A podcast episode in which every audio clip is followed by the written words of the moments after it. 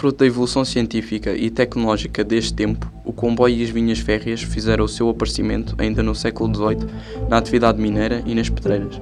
Mas foi após o primeiro quartel do século XIX em Inglaterra que o engenheiro de minas George Stephenson, 1781-1848, criou a primeira vinha comercial que ligou Stockton a Darlington e fez surgir o comboio a vapor. Este serviu primeiramente às regiões de maior desenvolvimento industrial e agrícola, sul de Inglaterra, Bélgica, Saxónia, Silésia e Suíça do Norte, mas rapidamente expandiu, ganhando cada vez mais importância. Até 1840 foram construídos mais de 8.854 km de vinhas de ferro,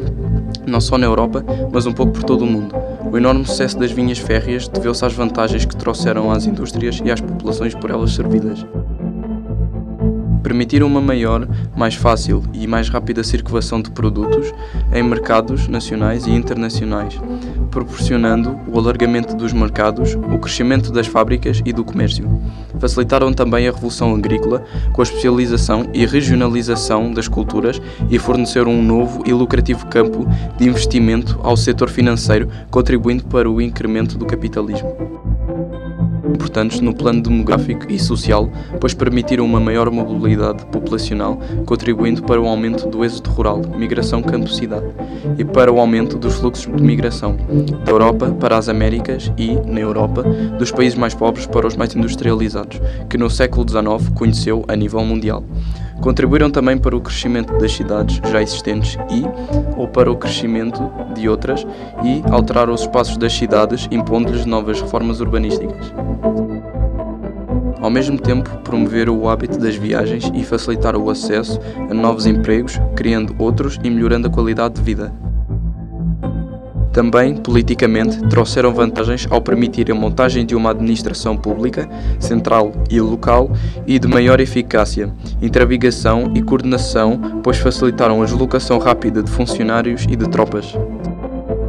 A montagem das linhas férreas e a regularização da passagem obrigaram também à construção de edifícios fixos de paragem, nos quais, a horas certas, as pessoas pudessem apanhar o comboio ou esperar quem nele viajava, ou carregar e descarregar mercadorias, ou ainda onde as máquinas e carruagens que acompanhavam os comboios pudessem encontrar pontos de manutenção e reparo. Esses locais são as gares.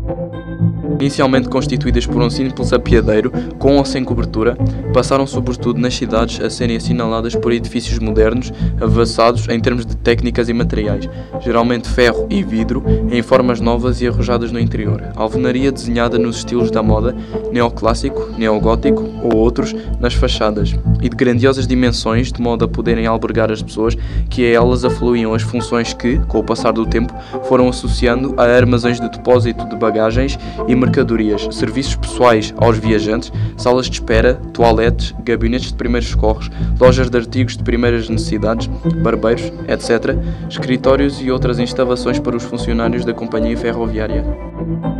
Assim, em vilas e cidades, a edificação de hangar promovia o desenvolvimento urbano, a abertura de novas vias de circulação de e para hangar, acelerava o crescimento populacional, atraindo gente para as suas redondezas e promovia à sua volta lojas, cafés, restaurantes, hospedaria, etc. Estes espaços públicos, abertos a todos, a jogares, foram pontos de confluência e cruzamento de notícias, ideias, modas e culturas, as novas portas das cidades e os símbolos do progresso, da modernidade e do engenho humano no século XIX. As gares do século XIX, movimentadas pelo maior dinamismo social e económico da época, foram espaços animados pela azáfama das gentes e pela magia das viagens. O design das gares tornava claro que o comboio nunca foi apenas funcional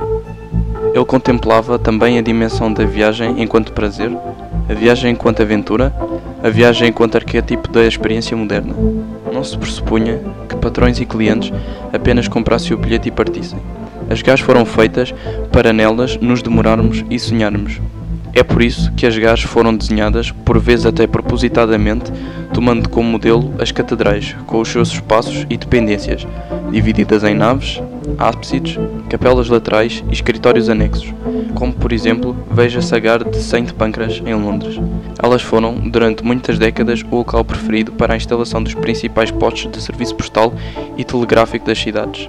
E, acima de tudo, elas foram também o local ideal para a publicidade.